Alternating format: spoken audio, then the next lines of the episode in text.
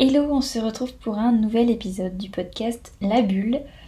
Tout d'abord, je voulais vraiment vous remercier pour l'accueil que vous avez fait au précédent podcast qui parle du coup de mon trouble anxieux. Je suis euh, super surprise des retours que j'ai eus de certaines personnes avec qui je j'échange pas forcément hyper régulièrement euh, et qui m'ont parlé d'anxiété et qu'elles en avaient, qu'elles voulaient des conseils. Je trouve ça assez incroyable. Jamais j'aurais pensé euh, avoir ce minimum d'impact. pour moi, c'est c'est vrai, ça confirme juste euh, que j'ai fait un bon choix en, créant ce podcast. Donc je suis super contente. Et aujourd'hui, je voulais aborder un nouveau sujet euh, qui est qui prendra peut-être pas aussi autant de temps que, que celui sur le trouble anxieux, mais j'aimerais parler du passage à l'âge adulte parce que euh, parce que pareil, on en parle, mais on n'en parle pas vraiment. moi, je trouve ça hyper particulier comme, comme sensation, comme sujet. Donc j'avais envie de vous faire part de, mon ressenti et euh, peut-être éventuellement des petites conclusions que j'ai, mais évidemment, euh, il n'y a pas de recette, il n'y a pas de conseils euh, précis, je ne suis personne, encore une fois, ce n'est qu'un partage de, pensées. Du coup, moi je voulais partir déjà de la base que depuis que je suis petite et que j'ai l'âge de penser un peu à ces choses-là, je me suis toujours dit, mais euh, à partir de quel âge on est adulte et surtout euh, comment ça se passe quoi? Est-ce qu'il y a vraiment une, une session entre le, fait d'être ado, ado parce que juste avant, ouais, ou jeune, jeune adulte, mais plutôt ado on va dire, à adulte Est-ce qu'on le sent? Est-ce que du jour au lendemain ça se passe? Euh, Est-ce que c'est un ressenti? Enfin c'est voilà, est-ce que c'est concret ou est-ce que bon bah c'est l'âge qui définit, puis peu importe à quel moment tu en es dans ta tête, est-ce que t'es mature ou non Dans tous les cas, bah t'es un adulte en fait. Et ça m'a toujours beaucoup angoissée. Bizarrement, enfin, c'est toujours quelque chose, je me suis dit, euh, ça y est, ça s'approche, et pour autant, je sais toujours pas trop à quoi, quoi m'attendre, à quoi ça va ressembler. Et euh, bah on y va, mais je sais pas trop à quoi ça, à quoi, à quoi m'attendre. Du coup, euh, moi je dirais que même là en fait je saurais même pas dire que je suis une adulte. Alors je suis une adulte évidemment enfin parce que j'ai euh, des responsabilités. voilà, évidemment non. Je, vais dire selon mes critères, je suis une adulte parce que je vis chez moi, euh, je suis en couple, euh, je dépends plus financièrement de mes parents, j'ai des, des avis sur certaines choses de type religieux, politique, etc. qui sont établis et qui sont plus celles de, de mes parents ou de mes proches. Euh, j'ai un travail. Mais encore une fois, ça s'est basé sur bah, ce que la société te dit, euh, t'inculque, pour te dire que tu es un adulte, c'est que tu dois remplir certaines cases, dont celle-ci. Donc voilà, moi en fonction de ces critères-là, je dirais que je suis une adulte, euh, alors que on parle souvent du coup de l'enfant intérieur, c'est la petite Marie en l'occurrence qui, qui est toujours là et qui qui parle régulièrement et en fait moi le, petit truc c'est que je vois pas trop la différence entre euh, mon enfant intérieur et la personne que je suis au quotidien en fait. Euh, ouais, je trouve que je trouve que c'est souvent mon, mon, moi de toujours en fait qui s'exprime maintenant, mais qu'il n'y a pas un avant-après. Je vois pas vraiment, euh, voilà, évidemment, en fait la, personne a grandi, mais, mais, en fait quand je suis mes envies, je suis pas mes envies d'adulte, mais je suis mes envies de cet enfant qui a grandi. Et du coup, bah voilà, je dirais que parler de l'enfant intérieur, évidemment, ça a du sens quand on veut se parler à son soi quand on est petit, que voilà, faut pas perdre ce fil conducteur qui est, qui la vie et surtout l'innocence de l'enfance qui révèle plein de choses sur ce qu'on est aujourd'hui. Mais pour moi, du coup, quand les gens parlaient de ça, ça voulait dire qu'il y avait vraiment deux personnes différentes et moi je trouve que c'est vraiment pas du tout le cas et que c'est juste l'enfant qui a grandi. Et du coup, bah, peut-être pour moi, le premier conseil, ce serait vraiment peut-être d'éviter d'avoir en tête que ce sont deux personnes différentes et deux entités différentes, et plutôt de toujours suivre, essayer de suivre cet enfant, de répondre à ce qu'il a envie, à ce qu'il fait vibrer. Et c'est comme ça, je pense qu'on arrive le plus à être en cohérence avec, euh, avec nous-mêmes, en fait, euh, et qu'on arrive à être heureux, tout simplement, je pense. En tout cas, c'est ma vision et c'est ce que, ce que, ce que j'en pense après tout ce temps.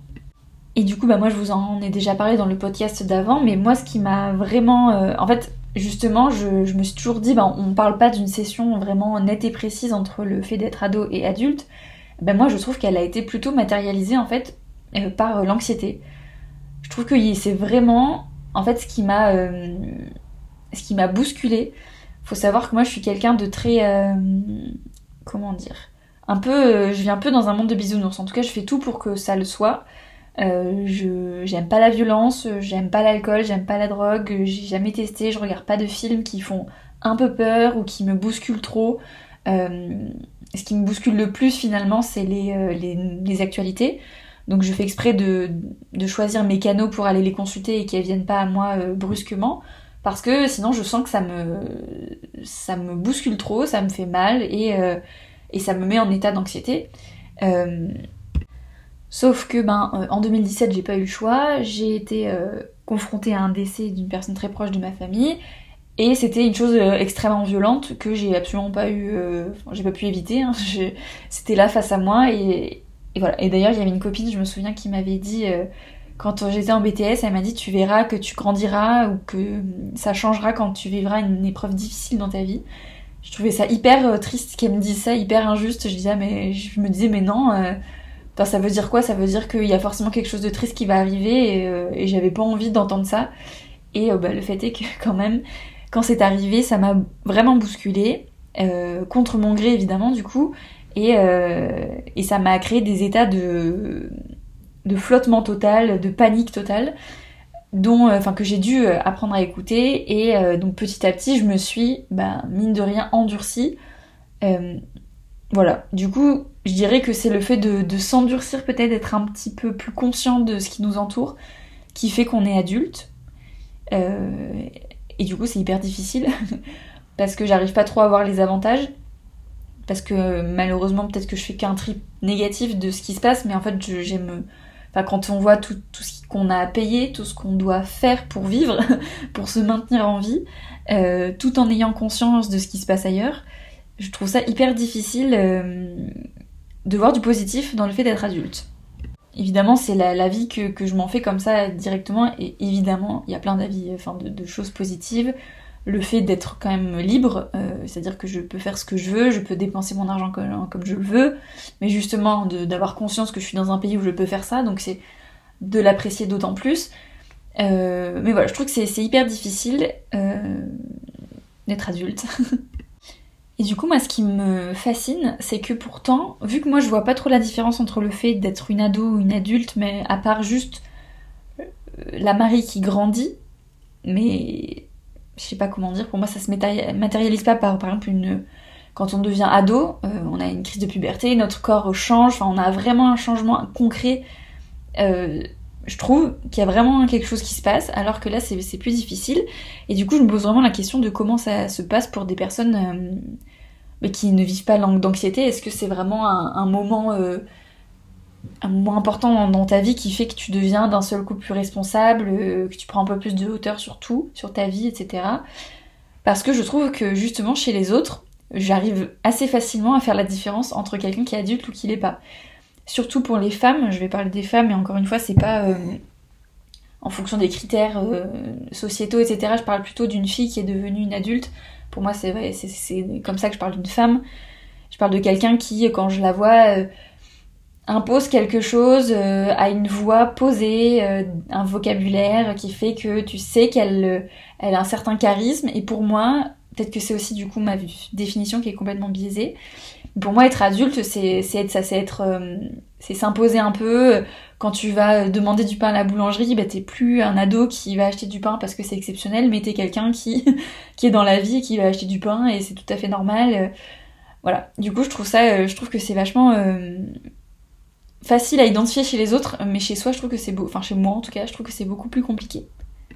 Et du coup, moi, vu que j'ai euh, envie d'être euh, d'être cette femme, j'ai envie d'avoir ce d'en imposer un petit peu, de d'avoir l'air sûr de moi. Je pense que bah, du coup, ça, en en parlant encore une fois, ça, ça vient tout seul. Mais peut-être que être adulte, c'est avoir un peu plus confiance en soi et du coup s'assumer. Peut-être que c'est ça. Et du coup, euh, il y a un phénomène sur Twitter en ce moment, enfin un peu partout sur TikTok aussi, qui est l'expression euh, vivre pour les caméras. Euh, à la base, je voulais faire un podcast dédié, mais je pense que ça a plus de sens d'en parler là finalement, parce que sinon ce serait assez court. Mais finalement, vivre pour les caméras, ça veut dire que, que tu fais des actions comme si t'étais filmé, que tu vivais un film. je sais pas si vous suivez un petit peu sur Pinterest les filles qui sont esthétiques, c'est-à-dire qui sont qui ont un univers graphique qui est assez défini, qui sont qui ont une skincare, qui prennent soin d'elles, qui ont des recettes hyper healthy, hyper équilibrées, qui sont en couple, qui voyagent. Voilà, encore une fois, mais c'est des choses qui font un peu rêver, je pense. Et vivre pour les caméras, en fait, c'est un peu être le personnage principal de, ta vie. Ou encore, il y a des trucs de main caractère et tout. Tout se relie un peu. Mais je dirais que moi, du coup, pour me sentir femme, euh, adulte, mais je préfère dire femme parce que ça me parle plus de dire femme, euh, ben je, crois que ça m'aide de vivre pour les caméras. C'est-à-dire que typiquement, on va prendre une action concrète.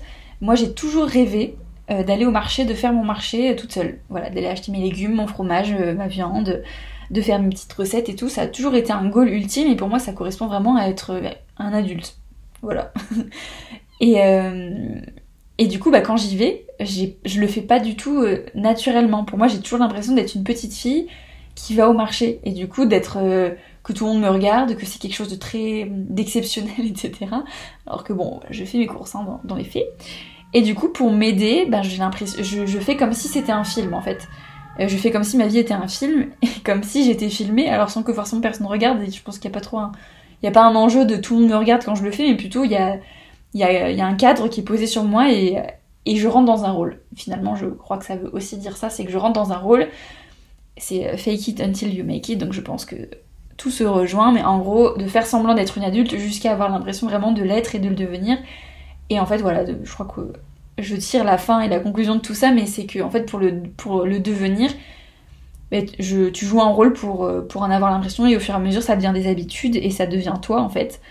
À condition que dans ce rôle, en fait, tu, bah, tu restes toi-même, ce soit pas euh, quelque chose, du coup, tu euh, tu t'inventes une personnalité, vraiment, c'est plus romantiser la chose en fait, la rendre euh, voilà, la rendre tout plus beau. Euh, comme je vous disais, moi j'ai envie que ma vie ressemble à quelque chose de tout doux, de tout romantique, de tout bisounours. Euh, même si j'ai tout à fait conscience que la vie extérieure ce n'est pas ça, mais c'est comme ça que j'ai décidé en, tout cas de voir la mienne. Et du coup, ben, j'ai besoin de romantiser toutes les actions. Donc là, je vous ai dit le marché, mais c'est tout en fait. Euh, j'arrose mes plantes, je suis dans un film. Je travaille, euh, j'ai mon agenda bien organisé, je suis dans un film.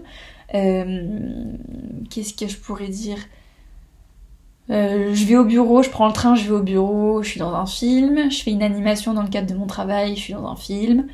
Je fais une recette, je suis dans un film. Voilà, un peu tout finalement. M'aide en fait à, le faire parce que ça me motive en fait aussi à faire les choses par exemple, euh, bah, prendre soin de soi, c'est pas, enfin, euh, dans le sens euh, propre, dans le sens de mettre de la crème pour pas avoir la peau sèche, etc. C'est des choses que je trouve absolument pas primordiales. Enfin, elles le sont hein, parce que voilà, c'est toujours mieux pour ta peau, mais ma motivation, ça va être de faire ça, de le romantiser, de le mettre un peu en, enfin, en scène tranquille. Hein, je suis pas dans un jeu de rôle ou quoi, mais de, de voilà. Après, je sais qu'il y a quelque chose qui m'a peut-être biaisé, c'est que moi, je regarde des vidéos YouTube depuis très très très longtemps, depuis le début euh, des youtubeuses, beauté notamment, etc. Et donc forcément quand tu filmes une vidéo YouTube à l'époque, bah, c'était très scénarisé, c'était très romantisé aussi. Et donc je pense que je tire ça un peu de, là. quand je fais une recette, je me vois un peu en train de faire un tuto cuisine.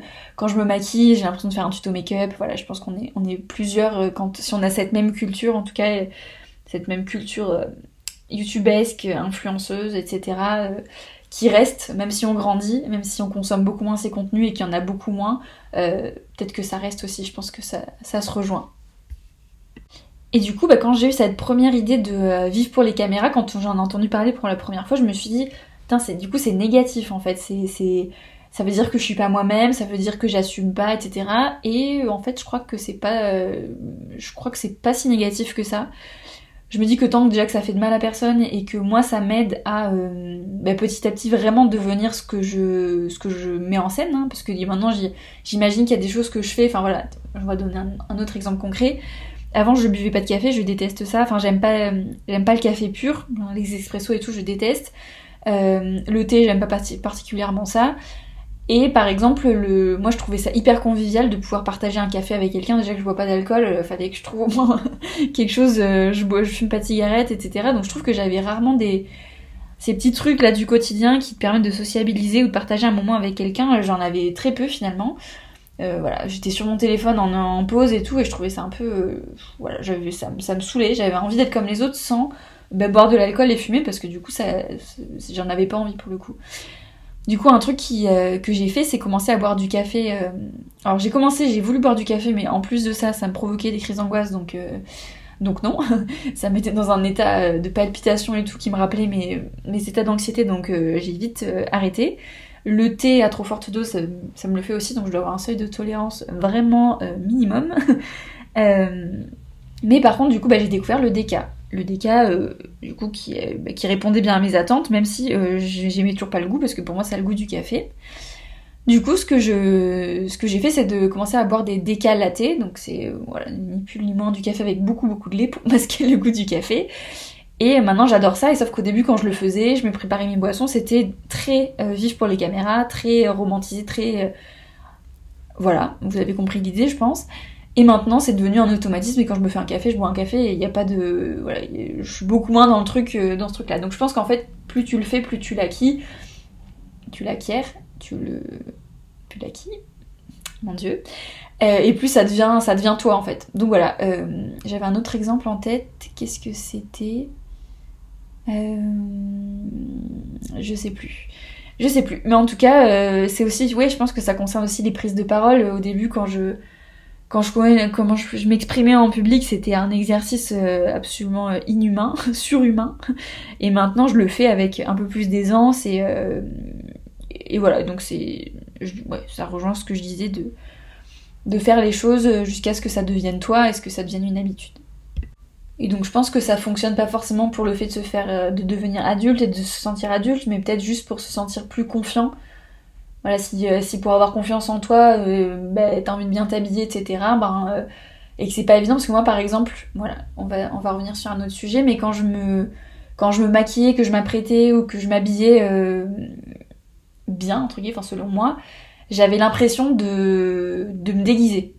Très clairement, j'avais quand je me maquillais, au début, j'aimais trop, et quand je voyais les résultats, je dis mais qu'est-ce que tu fais? T'es ridicule en gros, t'as 12 ans, elle va te rhabiller, et enfin, arrête ça, quoi. C'est un regard assez difficile, assez dur sur moi. Et, euh, et en fait, bah, du coup, de le mettre en scène et d'aller jusqu'au bout, c'est-à-dire de, bah, je me maquille, bon, comme je vous ai dit, un peu à la youtubeuse, voilà, je fais, je mes petites étapes et tout. Après, je m'habille, euh, après, je vais me promener, et je reste dans ce rôle-là, et du coup, finalement, en fait, ça devient euh, ma journée. Et, et en fait, je suis allée jusqu'au bout de quelque chose qui me tenait vachement à cœur, et j'étais complètement alignée avec moi mais ça m'a aidé de me dire que j'étais dans un personnage pour me lancer et pour, euh, pour après euh, être 100% euh, moi-même. Du coup, ça va pas forcément avec ce que je dis. Ça veut pas dire que je suis pas moi-même quand je le fais pas, mais je pense que vous avez compris l'idée, qu'on va pas jouer sur les mots. Donc voilà, j'avais commencé ce podcast un peu vraiment à la va-vite parce que j'avais envie de parler de ce sujet. là, ces derniers jours, j'ai eu pas mal de d'interactions et de, choses qui m'ont fait penser à ça, donc je, l'ai écrit dans mes notes et j'avais envie d'en parler. Donc voilà, je vais, il va pas durer plus longtemps que ça, mais euh, en gros, bah, si vous avez besoin de, de jouer un peu un rôle pour, euh, pour incarner votre vie, ah, j'adore ce mot. En plus, incarner, si, ça si je dis pas de bêtises, ça vient de incarner, incarner c'est la peau, donc c'est vraiment être dans la peau de, de soi-même finalement. Mais je trouve que le mot est vraiment bien. Pour s'incarner en fait, euh, s'il y a besoin de jouer un peu la comédie, euh, mais de soi à soi en personne, en plus personne voit que vous jouez la comédie, donc c'est ça qui est plutôt euh, agréable. et ben faites-le quoi. Faites-le parce que je trouve que c'est c'est comme une activité, du coup c'est c'est divertissant je trouve, et puis en plus ça fait grandir. et en tout cas j'en retiens que du positif donc voilà. Et puis, dans les faits, je pense pas qu'on soit adulte ou pas adulte. Je pense qu'on est juste un être humain qui grandit et qu'on met beaucoup de pression sur les étapes de la vie, sur l'âge, etc. Alors que, ben, on, le voit maintenant, il y a, plus d'âge pour euh, faire des enfants, on n'est même pas du tout obligé d'en faire. Euh, il n'y a plus d'âge pour... Euh, enfin, on peut très bien changer de travail, on n'est pas obligé d'avoir un travail qu'on garde toute sa vie. voilà, les choses changent. bon, reste quand même ancré dans les générations euh, précédentes. Je sais que si j'ai cette discussion avec euh, des personnes qui ont eu un travail toute leur vie, ça va être ça va être différent, mais justement, si on va de l'avant, je pense que faut vraiment arrêter de se mettre dans, les cases, dans des cases, mais dans tous les sens du terme. Faut arrêter de se fixer à des étapes, etc. Et je le dis pour moi, là je suis en train de me donner un conseil parce que clairement, typiquement j'arrive, j'ai 26 ans et je vois les 30 ans arriver un petit peu là au loin. Et je me fous de la pression pour rien, en fait, pour des trucs qui, viendront si elles doivent venir. Et, euh, Et voilà, il faut lâcher un peu prise sur ça et juste vivre sa vie parce qu'on en a qu'une. Oh, on en a qu'une, c'est-à-dire qu'on vit qu'une seule fois. Et je, des fois, je, je me mets des, coups de stress sur des trucs. Je dis, mais Marie, redescends sur Terre, profite. On est là pour profiter avant tout. Donc voilà. J'espère que euh, cet épisode vous a plu. Et euh, bah, n'hésitez pas euh, à m'en parler comme vous avez pu le faire sur les derniers, ça m'a fait vraiment trop trop plaisir, je suis trop contente. et, je crois que bah, pour le porter un peu plus loin, pour faire porter le podcast à des gens qui me suivent pas sur Instagram notamment, je pense que c'est bien de le noter sur Spotify ou sur la plateforme sur laquelle vous l'écoutez. Donc si vous avez moyen de mettre une petite note, ben, Faites-vous plaisir, voilà. Et puis d'ici là, je vous souhaite une bonne journée, nuit, euh, sieste, ce que vous voulez. Salut